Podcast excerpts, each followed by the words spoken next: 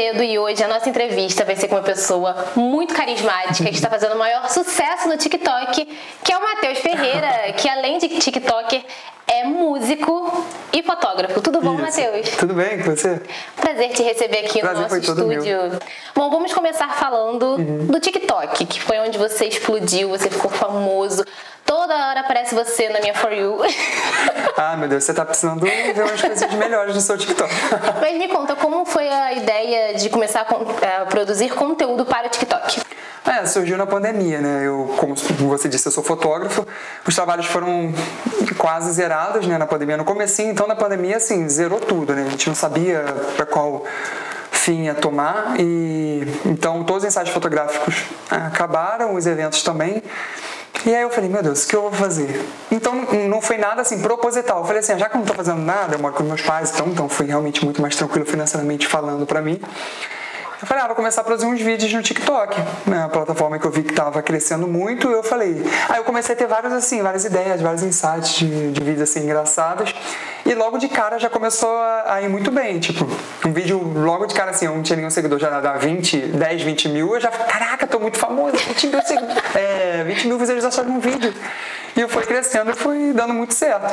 E aí em janeiro desse ano foi quando eu comecei a postar no Instagram. Até então eu falei assim: não, bobo, eu só vou ser no TikTok. No Instagram eu quero mostrar minha fotografia, eu quero mostrar minha música e ser o Matheus sério. Mas aí eu me vendi. Aí foi o Matheus Bobo também no Instagram. E, você brinca muito com algumas questões da igreja mesmo, né? Você é cristão. Sim. Existe sim um nicho no TikTok de uma galera que é cristã e eu acho isso muito bacana. Sim. E você brinca muito com, é, com, as perguntas, né? Te fazem muitas perguntas e você vai respondendo. Uhum. Você começou a fazer isso assim, naturalmente? Ah, vou responder essa pergunta aqui e a galera começou a mandar proporcionalmente. Como é que foi isso? É, não foi na, nada pensado. É, eu vi que já tinha algumas pessoas respondendo caixinha de perguntas no, no Instagram, mas pessoas que nem, nem eram do nicho cristão. Eu, depois eu vi que o, que o André Valadão também faz, o pastor André Valadão, e, e ele também é muito bom fazendo, é, respondendo as perguntas. E aí eu comecei a abrir as caixinhas de pergunta no Instagram e começaram a surgir muitas perguntas. Na verdade, desde o início no TikTok, quando eu comecei a produzir humor, era humor e ponto, não era humor cristão. Embora, é, assim, pela minha conduta e pelos meus princípios cristãos, eu sempre fiz um humor que eu sabia os meus limites, né? O Espírito Santo sempre me, me, me guiou muito até onde eu podia ir. Mas quando eu abri para o Instagram né, e comecei a fazer esse conteúdo no Instagram também, o Instagram tem as questões de perguntas, né? Então eu comecei a, a abrir caixinha de perguntas e foram vindo muitas perguntas de cunho assim da nossa realidade, realidade do cristão, a, o dia a dia do cristão, nossa realidade dentro da igreja, né, eclesiástica. E aí eu comecei a responder esse tipo de pergunta e foi meio que um ciclo vicioso. Quanto mais eu respondia, Mas... mais as pessoas cristãs compartilhavam com os amigos que também são cristãos, mas eles me seguiam e mais perguntas eles faziam. Então foi assim, foi aumentando é, exponencialmente. Tipo, no TikTok eu comecei a postar esses vídeos do Instagram no TikTok também. E eu fui de 200 e poucos mil até hoje, eu tenho quase um milhão. Tô pertinho do milhão, falta 20 mil. Você disse que reparou que seu engajamento foi bom, assim, logo de cara, no primeiro vídeo que você compartilhou. E quando foi que você percebeu que você, não sei, teve algum momento que você olhou e falou: caramba, eu, eu tô famoso? Eu sou uma celebridade? O momento talvez seja agora. é porque eu não. É, ainda tá caindo a ficha pra mim. É, mas assim agora a gente já está começando a abrir um pouquinho né, as fronteiras, a gente está podendo viajar um pouquinho mais. Então, assim, eu já precisei ir algumas vezes para São Paulo e eu vejo gente me conhecendo em São Paulo. Tipo, eu fui parado na Paulista algumas vezes quando eu fui passear lá com gente que me conhecia. Eu falei, gente, como isso é possível? Teve gente que me filmou no restaurante, postou na internet. Mas aquele cara, aquele cara que. Nem lembrava meu nome. Aquele cara que fala varinho, varão do TikTok, ele tá aqui em São Paulo. Eu fico, gente, eu sou de Araruama, uma cidade tem 120 mil. Inclusive, eu amo minha cidade. Beijo, Araruama. Mas eu sou de Araruama e o pessoal tá, tá feliz por eu estar em São Paulo. Tipo, não, não, não entra na minha cabeça. As pessoas me conhecerem e ainda tá, assim, surpreso por eu estar na maior cidade do Brasil só. e aqui no Rio é a mesma coisa. Mas eu falo de São Paulo porque eu precisei fazer algumas agendas lá e o meu público maior, pelo, pelos analíticos, né, é em São Paulo. Mas acho que é proporcional, né? Porque é a maior cidade, então é o maior público. E agora me conta um pouco da sua fé. Você ali na, nas conversas de bastidores, você me falou que você é cristão desde criança, nasceu numa família cristã. Mas quando foi que você teve seu encontro com Jesus? Sim, é, como você disse, eu cresci na igreja, né? Cresci assim, tendo meus pais, meus avós, meus tios como referência. é, não só na área da música também, mas na área da fé mesmo. Assim, eles me, me discipularam e me ensinaram muito desde pequeno. É, todos os princípios da, da fé, todos os princípios bíblicos que eu tenho hoje, eu agradeço e aos meus pais, aos meus avós. E eles me ensinaram assim, da, da melhor forma possível, foi na forma prática, né? Porque uma coisa é você falar, outra coisa é você viver. E dentro de casa eu vivia muito isso. Então é, eu aprendi assim, vendo meus pais agirem. É, a, quando eu aceitei Jesus foi com por volta de 11 anos. Com 11 anos eu batizei, né? Acho que um pouquinho antes, talvez com 10 para 11 foi quando eu fui à frente, aceitei Jesus e me batizei aos 11 anos. E desde então, é, aos 13 foi quando eu comecei a compor. Então, tipo assim, quando eu criei essa maturidade como pessoa e essa maturidade cristã, né, quando eu deixei de ser um menino para ser realmente um, um, homem servo do Senhor, foi quando eu comecei a compor também para Jesus de, de 13 para 14 anos. E desde então, é, continuo seguindo. E aí também fui dando outros passos. É, é porque Deus ele te chama de acordo com a sua maturidade também, em todos os sentidos. Então, tudo é uma questão de tempo. Ah, tem gente que com 19 anos já está ministrando e pregando e cantando em outras igrejas, mas eu não tenho a maturidade, talvez, nessa, nesse quesito que uma pessoa de 19 anos tem, entendeu? Eu não estou nem dizendo se ela está preparada ou não. Se realmente foi o chamado dela e é o tempo dela, eu não tenho a maturidade que ela tem. Então, Deus, ele, ele tem o tempo dele e ele espera realmente essa maturidade sua em todos os sentidos para te chamar. E acredito que esse é o tempo. E agora me diz uma coisa. Embora não pareça muito, né? Esse bobão aí, gente, mas é porque tem o Matheus bobo e tem o Matheus sério. Eu aqui por trás, cara, eu tava sério ah, toda a vida com ela. É, é verdade. É, esse aqui é um personagem. Ela nem riu pra caramba já no elevador ali comigo, não. Matheus, agora vamos falar de uma coisa hum. que eu adoro ver nos seus vídeos. Você já foi o menino do slide ou você sempre esteve ligado no ministério de louvor com a música na igreja? Os dois, uma coisa não exclui a outra. Eu sempre estive envolvido com o Ministério de Louvor da igreja. Sim, e foi menino do E eu, eu, na verdade, tenho aquele faz tudo. Né? Eu já falei sobre faz tudo na igreja também, mil utilidades, bombril.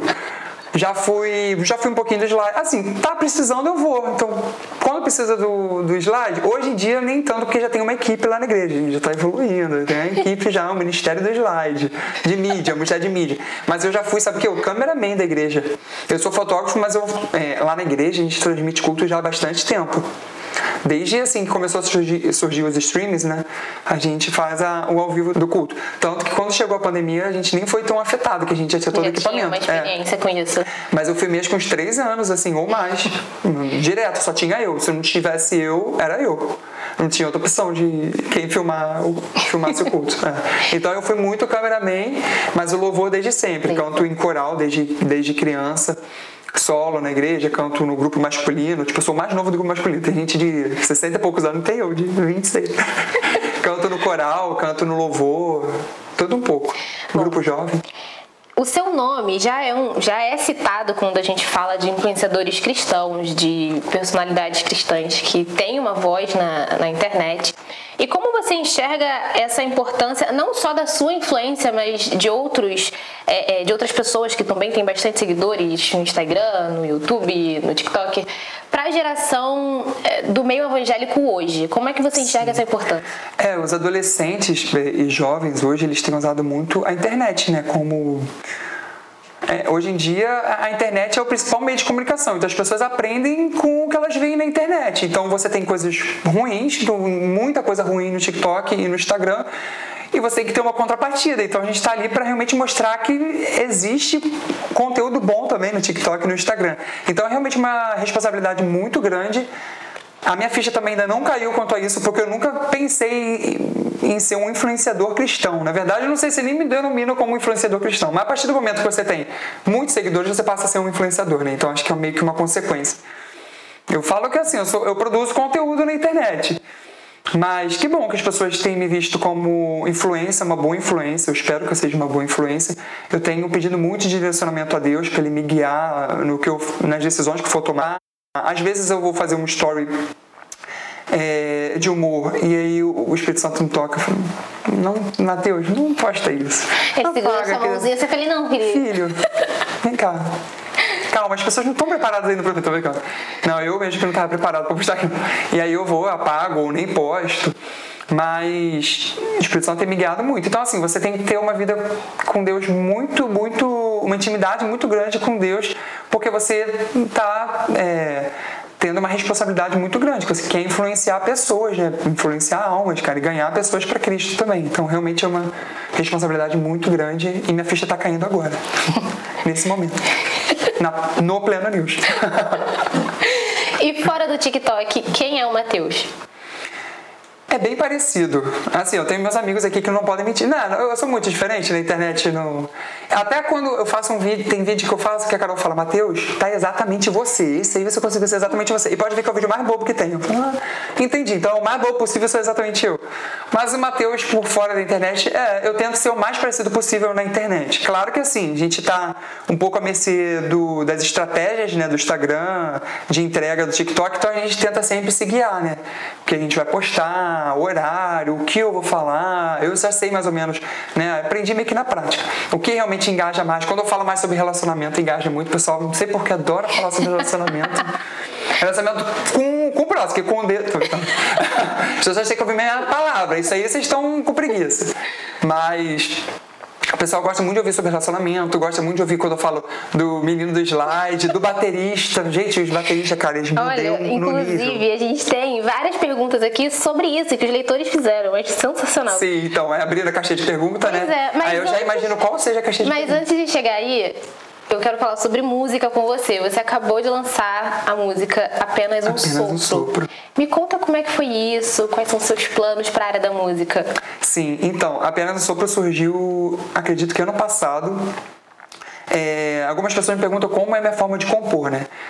Eu não tenho uma forma definida. Geralmente eu componho assim, vem a melodia e a letra na música, é, da música assim, logo de cara e eu já vou gravando no gravador do celular para não esquecer nada. Depois eu gravo a música, mas aquele primeiro contato da criatividade com a, a comigo eu já tenho que gravar logo. Mas apenas um sopro já foi diferente. O quis foi uma coisa proposital. Eu quis compor sobre a fragilidade da vida, sobre como é, é, tudo passa muito depressa e, e que as coisas eternas não são aquelas que a gente vê, mas aquelas que a gente não vê, né? E da necessidade, da real necessidade de a gente ter a nossa salvação firmada em Cristo Jesus para passar a vida eterna ao lado dele. Então eu tive esse insight no Espírito Santo, desceu sobre mim esse insight de falar sobre isso, sobre a fragilidade da vida e comparar com a salvação, né, que é algo eterno, né? Então, apenas um sopro surgiu a partir disso. Eu pesquisei versículos que falassem sobre isso, eu escrevi um pouco sobre, depois veio a melodia, eu fui adaptando toda a letra da música e surgiu apenas um sopro. E junto com Apenas um Sopro, eu estou lançando um projeto, são cinco músicas, o EP. Apenas um Sopro foi o primeiro lançamento. A próxima música, eu vou dar um spoiler, é Me Encontre, o nome da música, que eu compus esse ano. E a forma de compor já foi diferente, foi realmente uma oração que eu tive no momento que eu estava meio inquieto, um momento da minha vida que as coisas não estavam acontecendo. Eu falei, meu Deus, para onde que eu vou? Eu não sei que caminho tomar, eu não sei o que eu faço da minha vida. É, eu não falei aqui, mas eu fiz ciências contábeis. E não tem nada, nada a, ver comigo. Foi simplesmente porque eu passei. Por isso que eu falei de maturidade. Uhum. Eu não, aos 18 anos, gente, eu não tinha maturidade para decidir nada. Então, com 18 anos, eu entrei numa faculdade que eu não queria, só porque tinha matemática. Por, por incrível que pareça, eu amo matemática. É, porque tinha matemática, eu falei, ah, realmente é, é uma profissão assim mais estável, né, financeiramente falando. Então eu vou fazer ciências contábeis. Olha só a cabeça da pessoa. Então eu morei sozinho, fiz uma faculdade que eu não queria. Enfim, é... por que, que eu falei isso?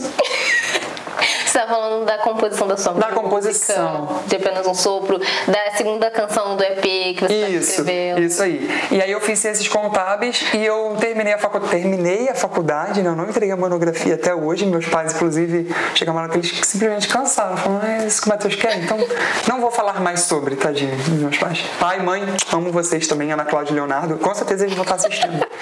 Não posso deixar de, dar, de mandar um beijo para eles. É, e pro meu irmão também, Igor. É, e aí eu fiquei num momento assim, de quando eu saí da faculdade até o começo desse ano, sem, sem saber o que fazer na minha vida. Será que eu vou seguir a fotografia a vida inteira? Eu não sabia. E aí eu escrevi essa oração. Na verdade, foi uma oração que eu comecei a escrever e tudo que eu estava sentindo eu botei para fora. E no dia seguinte eu musicalizei ela, coloquei uma melodia nela.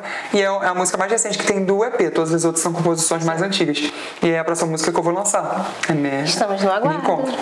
Até o final do ano eu espero conseguir lançar todas. E me encontro se tudo der certo. Ah, não vou falar a data agora. Ah! Melhor não, deixa, deixa Ele ter, deve espalhar pela metade. É, mas já tá muito próximo. Duas semanas. Bom. tá bem próximo. É, o Igor Lengruber, ele perguntou se você prefere. Lengruber. Eu tá- É, eu não tenho o Leon Gruber, mas é meu irmão. Ele perguntou se você prefere trabalhar com humor ou com a música. Com humor ou com a música? Com a música. Com a música. Na verdade, é, eu posso falar mais um pouquinho ou só bate e volta? Não, pode Deixa eu falar. mais um pouquinho. É porque, na, na verdade, eu entendo que o humor. A música é o que eu sou, é o que eu sou, mas o humor é tipo o meu cotidiano, é o meu dia a dia. Eu só mostrei na internet o Matheus que todos os meus amigos já conhecem. Então eu vi uma oportunidade de crescer no humor, de ganhar visibilidade, mas eu entendo que isso é um processo, é um caminho para chegar na música. E eu tô tentando agora fazer esse link do humor com a música. Então dizer o que eu prefiro eu não sei, porque o humor é quem eu sou e a música é para quem eu fui chamado. Então acho que os dois podem andar juntos, né? Essa aqui eu achei sensacional. A Julia Kathleen perguntou como desapaixonar do baterista. Como desapaixonar? Gente, o baterista já te dá todos os motivos para desapaixonar dele. Eu quero saber o que, que vocês veem. Me diz pra mim, o que, que vocês veem no baterista? Tá? Pra começar, baterista pra mim não é nem músico. Tá? Baterista é, é o guitarrista, assim, não. O baterista tá ali só no. Não tem uma nota, não tem que, não tem que fazer um acorde. Brincadeira, gente, é tudo brincadeira. O pessoal tá um pouco espantado aqui, eu tô brincando, tá? Eu amo os Tem algum bateristas. baterista aqui? Não, a Gabriel, graças a Deus, é violonista. O Soares Oficial perguntou se é mal de Mateus ser do Ministério de Louvor. O Soares, por que o nome dele também é Matheus? Não entendi. Eu não sei, é Soares Oficial, não sei se é Soares, deve ser Mateus Soares. Soares, pode ser. Provavelmente. Se é mal de Mateus, não, Não, sei, o meu mas. marido, o nome dele é Mateus Ah. e ele toca sax, ele É? também faz parte do Ministério de Inclusive, eu acho sax muito maneiro. De repente tem Você um- se apaixonou por causa. Pode falar, foi por causa do sax. por causa Você casou com o sax, não foi? É, casei com sax. Você vê ele tocando lá, já, já ficou. É. Pois a gente é. sabe, a gente sabe. Acontece. É, mal do Mateus. É engraçado, né? Tem bastante Mateus assim É, envolvido ser na música, né? tem muito Mateus, né? E. Pode ser já uma, uma coisa profética. Já. Ó. Então, se você quer ter um filho músico, bota a Mateus que é 50% de chance de ser ou da música ou do humor. Não sei, brincadeira. ou da matemática. Mateus, o Felipe, eu não sei falar o sobrenome dele, parece alemão, Schroeder. Schroeder. Deixa eu ver. Não sabemos. Schroeder. É, não sei o que é. Pois é, complicado. É o que? Alemão? Parece, mas enfim, ele perguntou como você consegue conciliar a sua carreira. Você ainda trabalha com a fotografia? E se sim, como é que Então, você é- faz esse malabarismo? Não sei. Como é que eu concilio, Carol? Com a Carol, minha assessora. Ela me ajuda desde o humor na internet até a minha carreira de fotógrafo. Você ainda até meus com médicos fotografia? marcar. Trabalho ainda, mas assim, é, eu entendo que a fotografia teve o tempo dela, ainda está tendo, né? Mas é o que eu falei, é tudo questão de processo. Hoje eu entendo que a fotografia talvez. Minha vontade hoje é deixar a fotografia como hobby, ter a internet como uma extensão a mais de quem eu sou, do humor e tudo mais, e viver da música. Então a fotografia, por enquanto, eu ainda trabalho com ela, tenho diminuído os trabalhos, é, tenho pego menos trabalhos na fotografia. Então, ainda assim, mas menos. Entendi. A Luana Caetano perguntou se você pudesse dar um conselho para o Matheus de 4 anos atrás, qual seria? de quatro anos atrás. Não faz ciências contábeis. Tô porque- até porque já tem uns seis anos isso.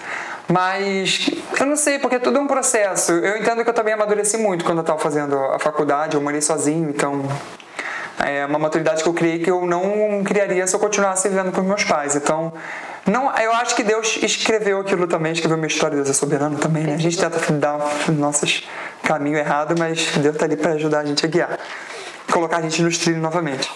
Mas há quatro anos atrás é amadureça, continue amadurecendo em Cristo e na vida e descansa porque Deus tem o tempo certo para todas as coisas.